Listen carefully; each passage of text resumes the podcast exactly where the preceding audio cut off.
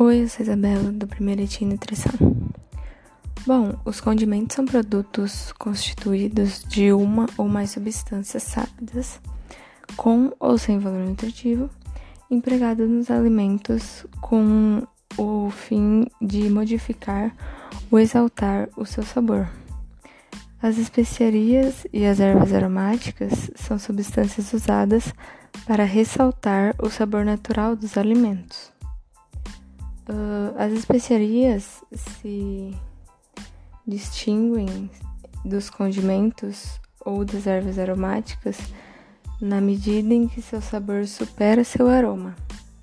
E algumas especiarias são a canela, que é usada em picles, doces, na canjica, no mingau, entre outros. O cominho, que é um ingrediente do curry, a, o cravo da Índia, que é muito usado em doces, bebidas, xaropes e conservas, e a noz moscada, que é usada em preparações à base de queijo, molho branco, bebidas, doces e biscoitos.